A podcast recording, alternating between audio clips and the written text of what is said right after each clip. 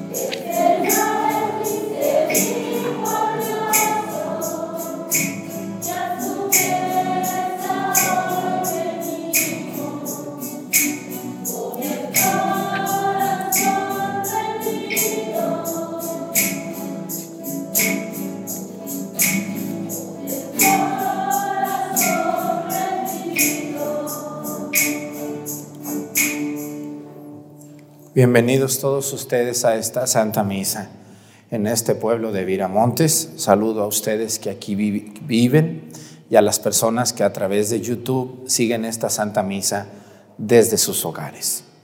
Vamos a pedir hoy por las siguientes intenciones, por la familia Hernández García, también por la salud de Genaro Hernández, que Dios le mande su salud, también al Santísimo Sacramento, por todas las personas que se encomiendan a nuestra oración. Todos los días, a través de WhatsApp, llegan más de 300 intenciones para decir en misa, imagínense nomás. Me es imposible decirlas. Ya no va a haber misa, ya nomás voy a decir intenciones. Entonces, pues tengo que decirle a la gente que no puedo, que yo voy a pedir por ellos en alguna otra misa también. Espero que las personas que ven la misa me tengan poquita comprensión y entiendan que son demasiadas intenciones. Pero yo de todas maneras la misa la ofrezco con todo mi corazón por ustedes, por sus familias. Le damos gracias a Dios, ya fui y vine a Turquía y todo muy bien. Ya luego verán, van a ver eh, esta semana las misas a partir de mañana. A las 7 de la mañana van a ver las misas en Antioquía de Pisidia, en Antioquía de Siria, en Iconio, donde anduvo San Pablo, San Lucas, la Virgen. Van a ver qué precioso. Y a partir del primero de abril, los videos de los lugares que visitamos. Le doy gracias a Dios por esta posibilidad y a ustedes también. En el nombre del Padre y del Hijo y del Espíritu Santo, la gracia de nuestro Señor Jesucristo, el amor del Padre y la comunión del Espíritu Santo estén con todos ustedes. Pidámosle perdón a Dios por todas nuestras faltas.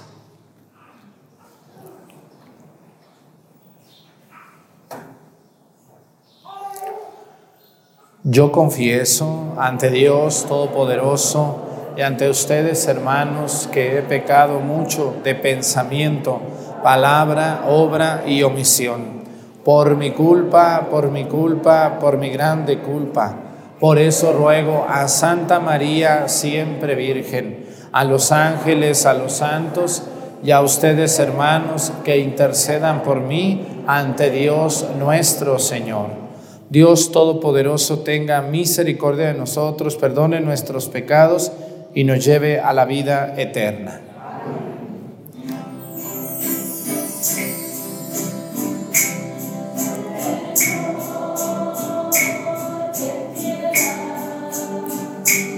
Oremos.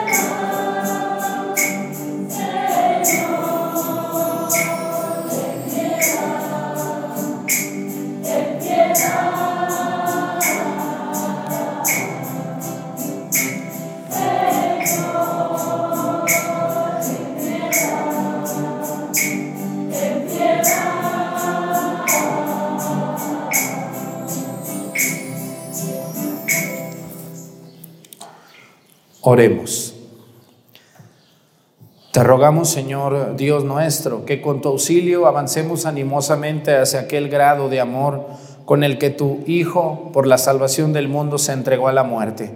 El que vive y reina contigo en la unidad del Espíritu Santo y es Dios por los siglos de los siglos. Siéntense, vamos a escuchar la palabra de Dios.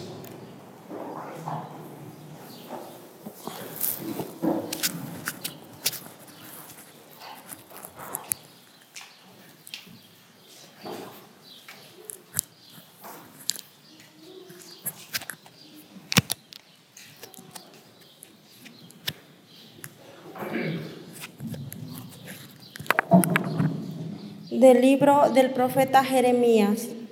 Se acerca el tiempo, dice el Señor, en que haré con la casa de Israel y la casa de Judá una alianza nueva.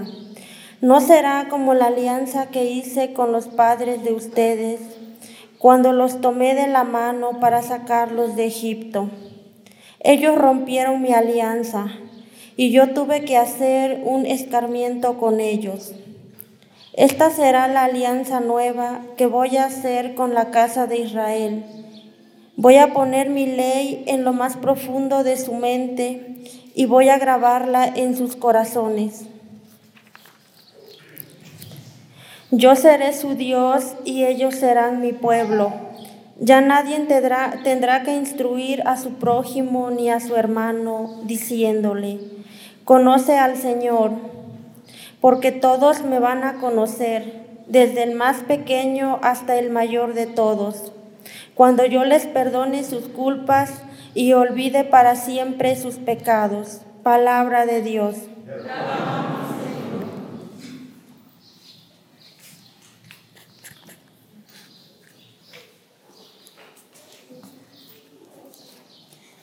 Crea un corazón puro.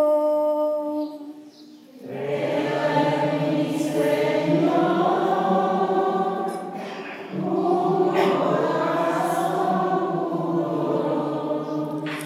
Por tu inmensa compasión y misericordia.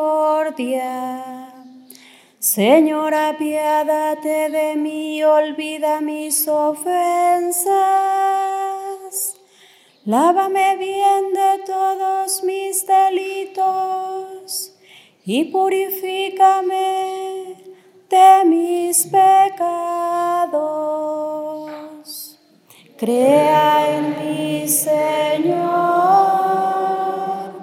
un corazón puro. Crea en mí, Señor, un corazón puro, un espíritu nuevo para cumplir tus mandamientos. No me arrojes, Señor, lejos de ti, ni retires de mí tu Santo Espíritu. Cree en mí, Señor, corazón puro. Devuélveme tu salvación que regocija y mantén en mí un alma generosa. Enseñaré a los descarriados tus caminos y volverán a ti los pecadores. Crea en mí, Señor, un corazón puro.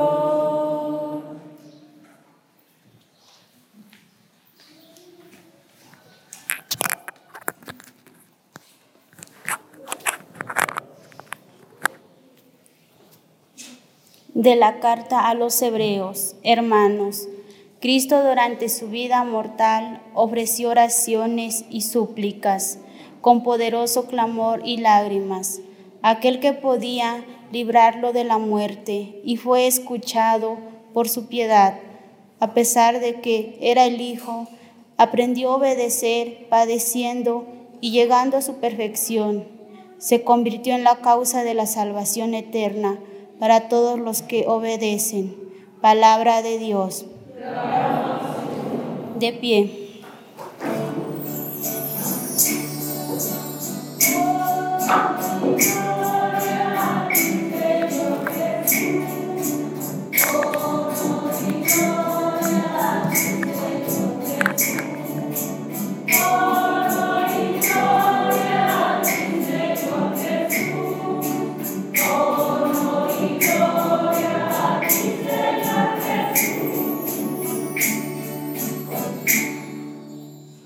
El que quiera servirme, que me siga, para que donde yo esté, también esté mi servidor.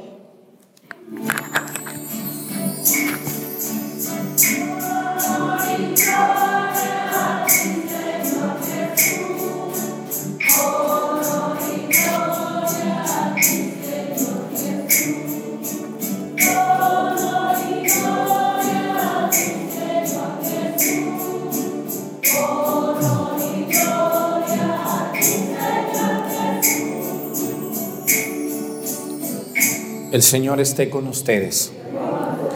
Lectura del Santo Evangelio según San Juan.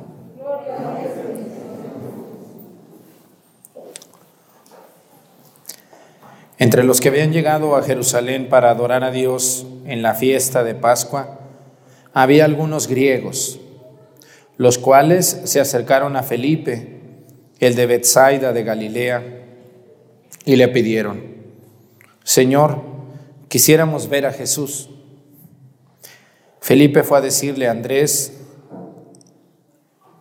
Andrés y Felipe se lo dijeron a Jesús y él les respondió, ha llegado la hora en que el Hijo del Hombre se ha glorificado. Yo les aseguro que si el grano de trigo sembrado en la tierra no muere, queda infecundo, pero si muere, producirá mucho fruto. El que se ama a sí mismo se pierde el que se aborrece a sí mismo en este mundo se asegura para la vida eterna. El que quiera servirme, que me siga, para que donde yo esté, también esté mi servidor. El que me sirve será honrado por mi Padre. Ahora que tengo miedo, le voy a decir a mi Padre, Padre, líbrame de esta hora. No, pues precisamente para esta hora he venido. Padre, dale gloria a tu nombre. Se oyó entonces una voz que decía, lo he glorificado y volveré a glorificarlo. De entre los que estaban ahí presentes y oyeron aquella voz, unos decían que había sido un trueno, otros que les había hablado un ángel.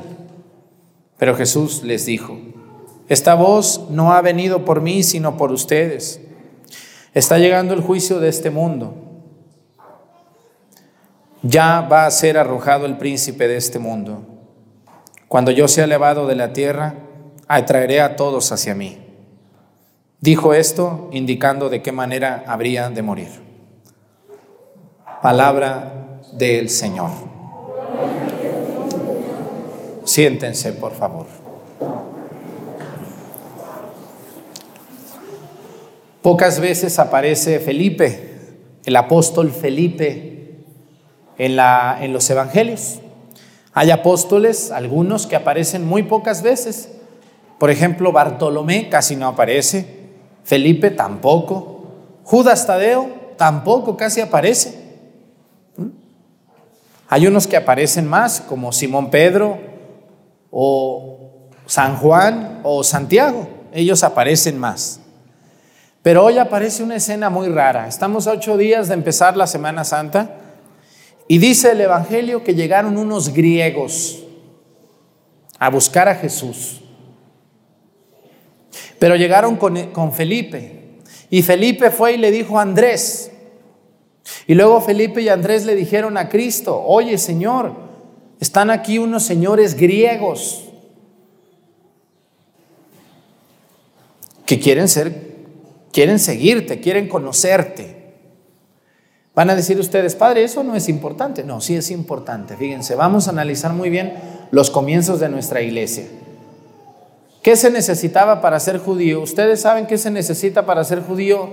Hoy en día es difícil ser judío, pero en los tiempos de Cristo era imposible. ¿Quiénes eran judíos? Solamente los descendientes de las doce tribus de Israel. Los doce hijos de Jacob. ¿Se acuerdan ustedes de esos doce hijos?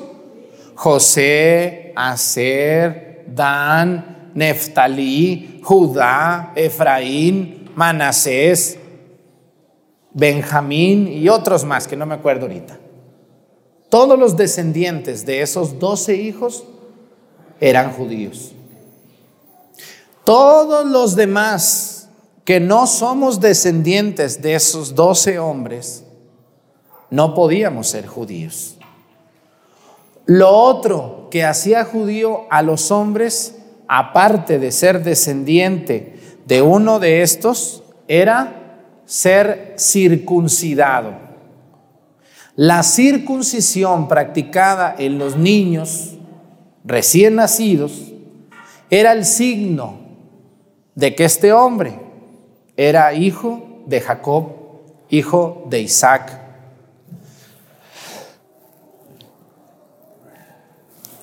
Se me fue el estornudo. Bueno, ese signo, la circuncisión, era y es el signo de ser judío. Entonces, aquí va a haber una confusión muy fuerte en los primeros años de la iglesia. Sobre todo San Pablo se va a pelear con algunos apóstoles porque decían, no, el que quiera creer en Cristo, primero tiene que ser judío y luego cristiano. Entonces primero se circuncida y luego se bautiza. Y era un pleitazo eso. Hasta que San Pablo va a decir, no, no, no, no, no, ya a los hombres grandes que quieran ser cristianos no se les va a obligar a la circuncisión. Con el bautismo es suficiente. Entonces van a llegar unos griegos que no son judíos, son griegos y quieren seguir a Jesús.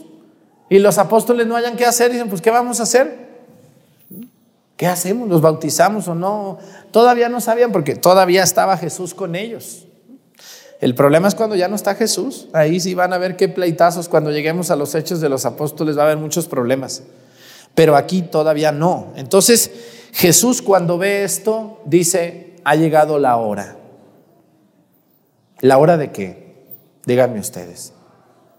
¿La hora de qué? De que fuera glorificado. ¿Y de qué manera va a ser glorificado Jesús? En una cruz. Por eso Jesús va a decir estas, dice, ha llegado la hora en que el Hijo del Hombre sea glorificado. El grano de trigo sembrado en la tierra no muere, queda infecundo, pero si muere, el que se ama a sí mismo se pierde, el que se aborrece a sí mismo en este mundo se asegura para la vida eterna. El que quiera servirme, que me siga para que donde yo esté también esté mi servidor. Jesús les va a enseñar que no hay que tenerle miedo al momento de la muerte y de la prueba. Yo creo, nunca me ha tocado todavía estar en ese momento crítico de la muerte, porque nadie sabe. Pero ¿qué sentirá una persona cuando empieza a sentir, ustedes los más grandes yo creo que lo sienten más, que empiezan a sentir que sus pies ya no le responden, que ya se les olvida todo, que ya no pueden andar como andaban hace 20 o 30 o 40 años, que ya se les olvidan todas las cosas, que ya la piel no está tan bella como estaba hace 50 años, que eran ustedes muy bellas y muy bellos, ya no. Y que empiezan los achaques de la vida, me quedo dormido en todos lados. Es un momento muy, muy duro para los hombres y las mujeres llegar a esas circunstancias. Cuando alguien ya lo tienen que bañar, le tienen que llevar la comida a la cama. Jesús no le tocó llegar anciano pero sí le tocó sentir la muerte muy de cerca. Cuando Jesús es tomado preso, ¿qué creen que, pensaba él? Ahorita me van a dejar salir. ¿Sí pensaría eso Jesús? No. Yo, uno de los lugares que más me admiró y más me hizo temblar a mí de horror fue cuando en Israel pude visitar la casa de Caifás y que bajé, no todos bajaron, unas señoras no quisieron porque ya les dolían las rodillas. Bajamos como cinco pisos así, de donde estamos para abajo, hasta los sótanos. Y yo me acuerdo mucho que ahí había unas cuevas, unas cuevas. Ahorita le ponen un foquito así para que se vean, ¿no? Pero yo digo, Dios mío, hace dos mil años, porque en ese lugar según la tradición, fue donde Jesús estuvo preso. Ustedes se acuerdan que en la noche fueron por él a Getsemaní, lo amarraron y lo llevaron preso a la casa de Caifás. Así dice. Era el sumo sacerdote del templo. Y a Jesús, pues no lo dejaron en la sala, no le dijeron, bueno, ahí acuéstate, ahí está el sofá, ahí duermes y ahí mañana platicamos. ¿Sí creen que pasó eso? No, lo agarraron y lo van a bajar al sótano, pero a la, cueva, a, ese, a ese lugar. Y ahí estaban unas cadenas. Estaba algo tan horroroso, tan feo, lleno de humedad, oscuridad. Y digo, cuando a Jesús lo tomaron preso y lo trajeron, aquí lo trajeron. Y él aquí estuvo esa noche, completamente solo. ¿Qué habrá pensado Jesús en su mente ese día o esa noche? ¿Habrá podido dormir? No creo.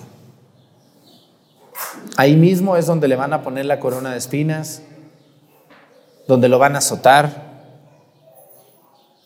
donde lo van a humillar. Y entonces Jesús antes había sentido la muerte porque ya lo habían hecho, ya lo habían querido agarrar preso, acuérdense, hemos oído evangelios hace días que ya lo habían querido agarrar preso, que lo habían amenazado, que lo habían ofendido, pero hasta este momento es el momento exacto en el que Jesús es tomado preso y puesto en ese lugar. Y yo me pongo a pensar esa noche qué habrá pensado el Señor. Las personas que están en un hospital y que les dicen, fírmeme aquí porque lo vamos a operar y hay un 50 y un 50. ¿Cómo ve? ¿Lo operamos o no lo operamos? Señor, lo vamos a operar, pero le tenemos que poner anestesia completa. Fírmeme aquí. ¿Le firman o no le firman? Señor, pero puede ser que usted no regrese. ¿Está de acuerdo? Señora. ¿Mm? Señora, lo vamos a operar, pero usted ya no va a poder caminar. ¿Cómo ve? ¿Está de acuerdo? Qué difícil, qué difícil respuesta. Se escucha fácil porque no nos ha tocado vivir eso. Pero si algún día nos toca, ¿qué es lo más seguro? Jesús estaba ahí y ahí estuvo toda la noche totalmente abandonado. Y por eso Jesús dice, ha llegado la hora, dice. Y luego dice Jesús, ahora que tengo miedo, le voy a pedir, le voy a decir a mi Padre, Padre, líbrame de esta hora. Pregunta Jesús. Líbrame, Señor, de esta hora. No. Dice Jesús, no. Pues precisamente para esta hora he venido. ¿Han visto ustedes la película de la Pasión de Cristo? ¿Sí la han visto? ¿Ya la vieron? Pues quiero que la vuelvan a ver esta semana. A lo largo de la película aparece una mujer bien fea. ¿Sí la han visto? Aparece una mujer bien fea, que parece mujer y parece hombre como mitad mujer y mitad hombre. Tiene unos rasgos de hombre y de mujer en su cara. Y representa al diablo, que está ahí atrás de Jesús. ¿Y qué es lo que quiere hacer ella? O él, lo que sea. El diablo. Quiere que Jesús reclame, que Jesús no acepte, que Jesús se eche para atrás y varias veces le dice, bájate, bájate de la cruz, bájate. Y le dice, no sigas con eso. ¿Sí la han visto la película, no? Bueno, pues nosotros no somos Jesús, pero el diablo nos acosa. Todos los días nos acosa a ustedes y a mí y nos dice, ándale, no pasa nada. Ve para allá, haz esto. No te va a suceder nada. Jesús dice, voy a pedirle al Padre, dice, que me libre de esta hora. No, dice, no, no le voy a pedir, pues para esto he venido. Y se escuchó una voz, lo he glorificado y volveré a glorificarlo. De entre los que estaban allí presentes oyeron aquella voz, unos decían que era un trueno, otros que había hablado un ángel. Pero Jesús dijo, esta voz no ha venido por mí, sino por ustedes. Está llegando el juicio de este mundo y ya va a ser arrojado el príncipe de este mundo. Cuando el mundo se acabe, no sabemos cuándo, porque nadie sabe, solo Dios sabe. El último enemigo en vencer será el diablo, la muerte. Dios lo va por fin a exterminar, mientras aquí lo tenemos. ¿Qué nos enseña hoy el Evangelio, Padre? Nos enseña que a veces la voluntad de Dios es muy dura. Nos enseña que la voluntad de Dios a veces es incomprensible, no podemos comprenderla. Acuérdense, para mí una de las palabras que más me, me, me admira de Jesús es, Padre, ¿por qué me has abandonado? ¿Se acuerdan de esa palabra en la cruz? ¿Por qué me has abandonado? ¿Cuántas veces ustedes han sentido que Dios los ha abandonado? Varias veces.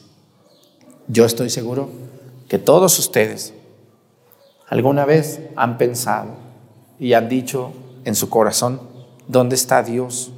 ¿Por qué me pasa a mí esto? ¿Por qué Dios me abandona?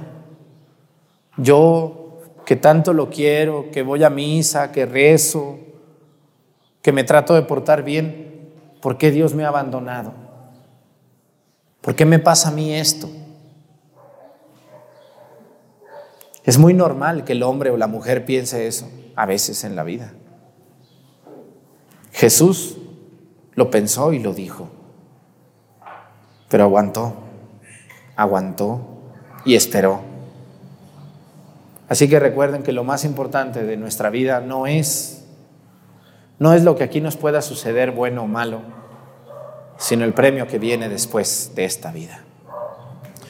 Los que ya están grandes de edad y tienen muchos achaques, ofrezcanle a Dios eso, que es muy duro, yo lo sé, yo lo veo, cómo sufren para caminar, cómo preguntan lo mismo muchas veces. Los que estamos jóvenes, échenle ganas porque ya mero ya dejas de estar joven. Y no se alejen de Dios porque quien vive sin Dios es más duro, más difícil. Yo, a ver, yo me quiero poner en los guaraches de una persona que no cree en Dios. ¿Para qué trabajar? ¿Para qué vivir? ¿Para qué tener? ¿Para quién va a ser todo eso? Te vas a morir. Y tú no crees en Dios. Entonces Dios a ti no te va a dar nada, porque tú no lo añoraste en la vida. Lo que más añoro yo en la vida, y yo creo que ustedes, es el cielo. ¿O no es así? Algún día poder ver a Cristo como Él es, poderlo ver, poderlo contemplar y poder decirle, Señor, me fue de la patada en la vida, tuve momentos hermosos, momentos duros, momentos difíciles, pero aquí estoy. Y no me canso y no me rajo. Y si Jesús no se bajó de la cruz, ¿por qué hay gente que se quiere bajar? Yo conozco gente muy quejumbrosa con Dios. Ay, ¿por qué Dios me hace? Ay, Dios santísimo. Ay, qué dolor. Y ay, este viejo. Y ay, esta mujer. Y ay, mi hijo. Y ay, mi, ay, ¿Conocen alguna o alguno así? ¿Quieren que les presente unos tres o diez? Uh, puedo agarrar muchos. Y a veces tenemos que aceptar de Dios nuestros dolores y las pruebas que nos vienen. Jesús estuvo en ese calabozo una noche terrible, horrorosa, fea. Y él sabía que lo que seguía era la muerte. Fíjense qué feo saber eso. Pero lo aceptó. Por eso dijo, ha llegado la hora de que el Hijo del Hombre glorifique a Dios. Me acuerdo mucho yo de un obispo que yo quise mucho, les voy a platicar ese ejemplo, que se llamó Ramón Godínez Flores originario de Jamay, Jalisco, obispo de Aguascalientes. Yo me la llevaba muy bien con él. Yo estaba muy chiquillo. Yo tenía como unos 20, como unos 25 años, fíjense, hace 15 años, más jovencito estaba. Y yo me la llevaba muy bien con él. Y de un de repente le dio un cáncer de páncreas y en 28 días se murió. De estar bien, en 28 días se murió el obispo. Y me tocó ir con él como unos 10 días antes de su muerte al hospital. Y fui a visitarlo. Y le dije, don Ramón, ¿quiere usted que le ayude con algo? ¿Algo que se le olvide? ¿Algún favor que necesite que yo le haga? ¿Quiere que le traiga algo que le gusta de comer? Dígame. Él ya sabía lo que venía y yo también. ¿Quiere que le traiga algo de comer? Le traigo algo. Una nieve. Dígame lo que quiera. Yo se lo consigo. Y lo meto al hospital a ver cómo le hago. Era muy listo el padre Arturo. ¿Y saben qué me dijo don Ramón? Es un hombre santo, de verdad. Yo espero que algún día el Papa lo reconozca como santo. Cuando yo le dije que sí, que si quería algo, me dijo, Arturo, con mucho dolor, ya casi no hablaba, me dijo, lo único que quiero es la vida eterna y poder ver a Dios. Solo eso me dijo. ¿Cómo ven ustedes? Qué gran testimonio, ¿verdad que sí? A mí me dio hasta escalofrío cuando me dijo eso él. Y me hizo una gran enseñanza, que nosotros andamos tan preocupados en tantas cosas y nos olvidamos de lo más importante que es nuestra relación con Dios. Vamos a pedirle a Dios por todas las personas que están sufriendo, los últimos momentos de su vida, que están tristes,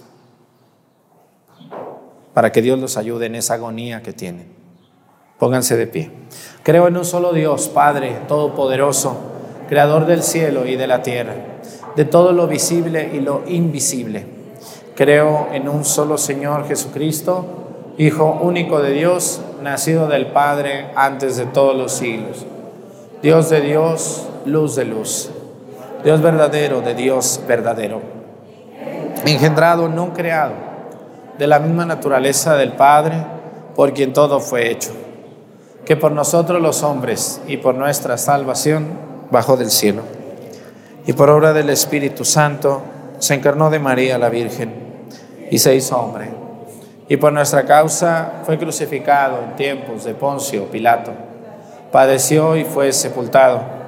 Resucitó al tercer día, según las Escrituras, y subió al cielo. Y está sentado a la derecha del Padre, y de nuevo vendrá con gloria para juzgar a vivos y muertos, y su reino no tendrá fin. Creo en el Espíritu Santo, Señor y dador de vida, que procede del Padre y el Hijo que con el Padre y el Hijo recibe una misma adoración y gloria y que habló por los profetas. Creo en la iglesia que es una, santa, católica y apostólica.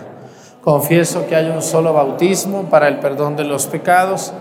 Espero la resurrección de los muertos y la vida del mundo futuro. Amén. Presentemos ante el Señor nuestras intenciones. Vamos a decir todos, Padre, escúchanos.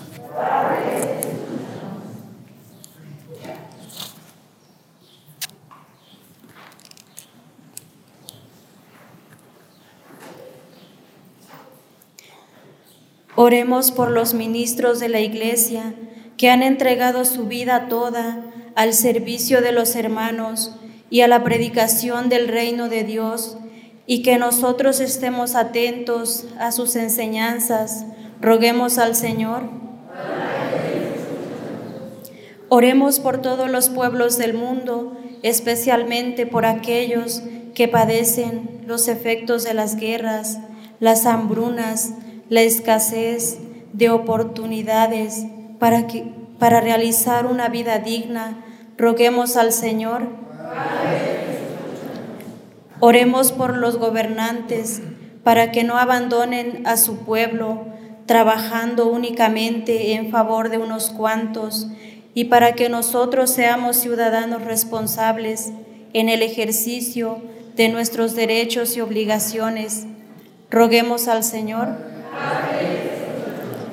Oremos por nuestros abuelos, padres y parientes que nos transmitieron la fe para que por su ejemplo nosotros nos veamos animados a hacer, a hacer vida todas las enseñanzas de Cristo que nos da. Roguemos al Señor.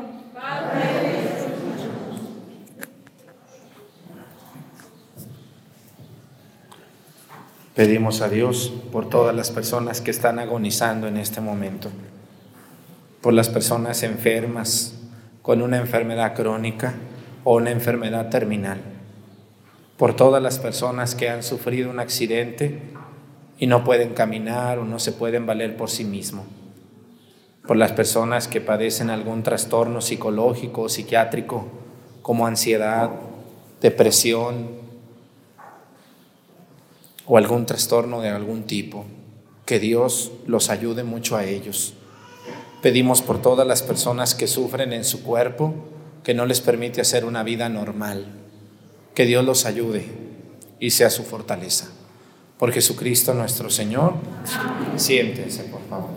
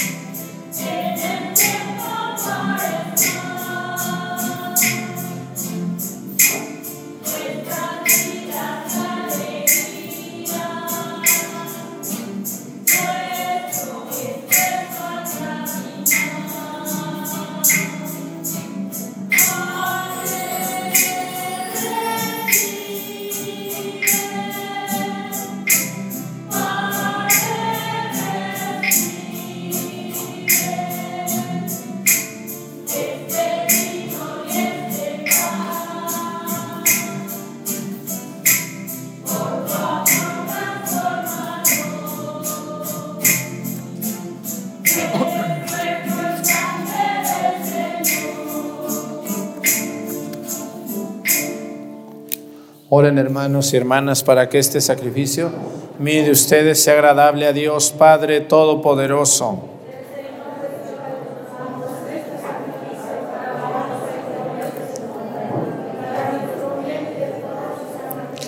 Escúchanos, Señor Dios Todopoderoso, y concede a tus siervos, en quienes infundiste la sabiduría de la fe cristiana, quedar purificados por la eficacia de este sacrificio.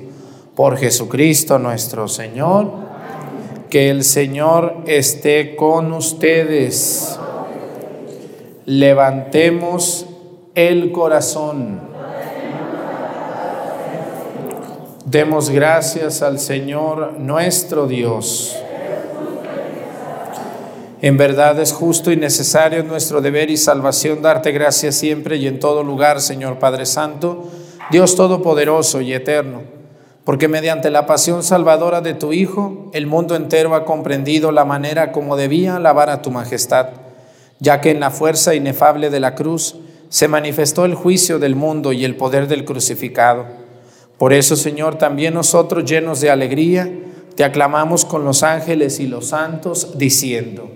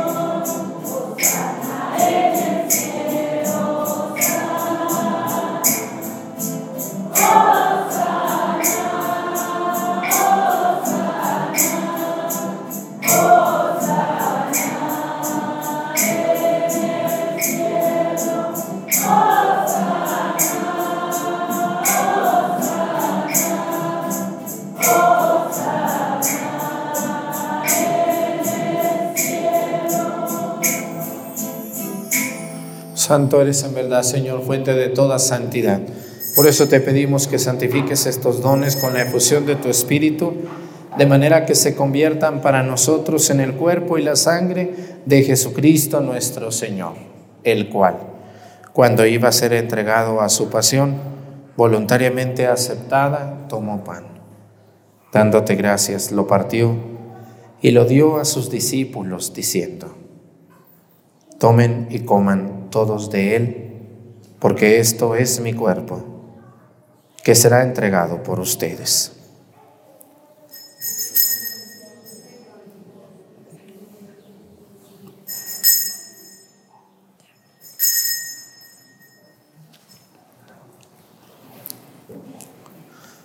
Del mismo modo, acabada la cena, tomó el cáliz y dándote gracias de nuevo, lo pasó a sus discípulos diciendo, tomen y beban todos de él, porque este es el cáliz de mi sangre, sangre de la alianza nueva y eterna, que será derramada por ustedes y por muchos para el perdón de los pecados.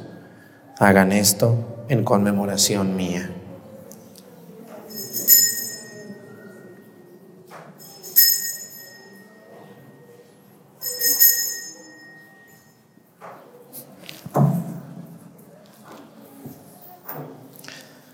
Este es el sacramento de nuestra fe.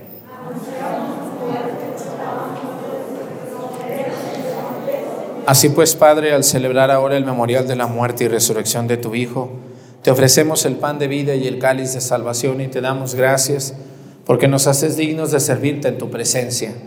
Te pedimos humildemente que el Espíritu Santo congregue en la unidad a cuantos participamos del cuerpo y la sangre de Cristo. Acuérdate, Señor, de tu iglesia extendida por toda la tierra, con nuestro Papa Francisco, nuestro Obispo Salvador y todos los pastores que cuidan de tu pueblo, llévala a su perfección por la caridad. Acuérdate también de nuestros hermanos que se durmieron en la esperanza de la resurrección y de todos los que han muerto en tu misericordia, admítelos a contemplar la luz de tu rostro.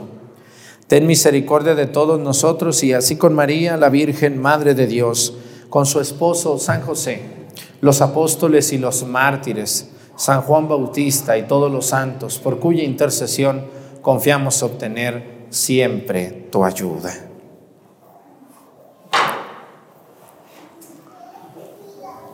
Por Cristo, con Él y en Él, a ti Dios Padre Omnipotente, en la unidad del Espíritu Santo, todo honor y toda gloria por los siglos de los siglos.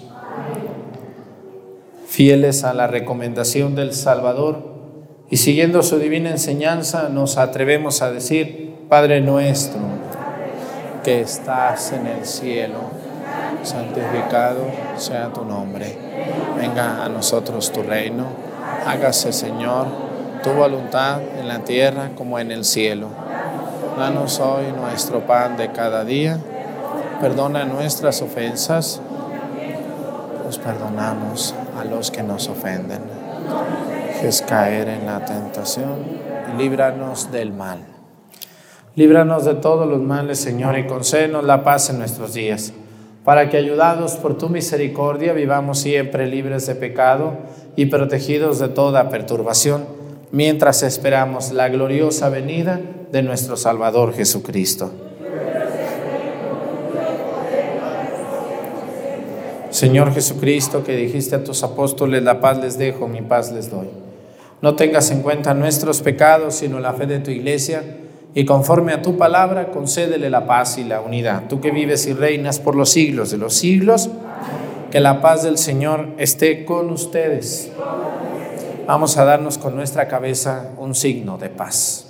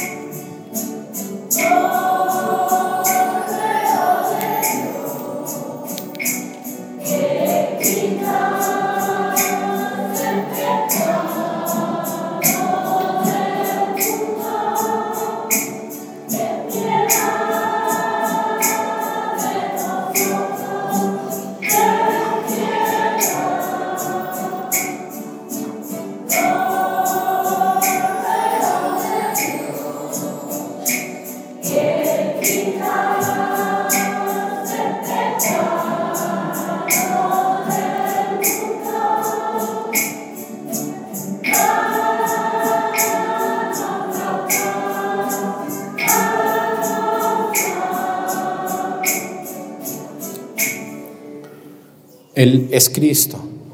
Es el Cordero de Dios que quita los pecados del mundo. Dichosos los invitados a la cena del Señor.